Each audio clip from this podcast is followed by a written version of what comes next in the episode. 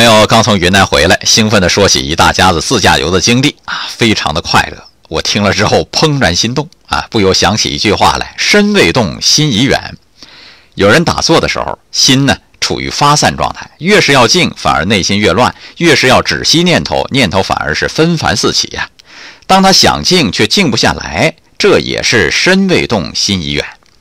还有一种是文学家创作的时候要尽情施展想象的能力啊，既然凝虑，思接千载，悄言动容，视通万里。我们的身体不能突破的界限，可以用想象力去触及。那些世外高人修炼的时候才叫厉害。按庄子所说，高人可以心游尘垢之外，神游太虚之境。同样是身未动，心已远，人家跑得远吧？心静不下来，没什么可怕，只要心平气和，想象力跑得不远也不要紧，只要心旷神怡。爱生活，高能量。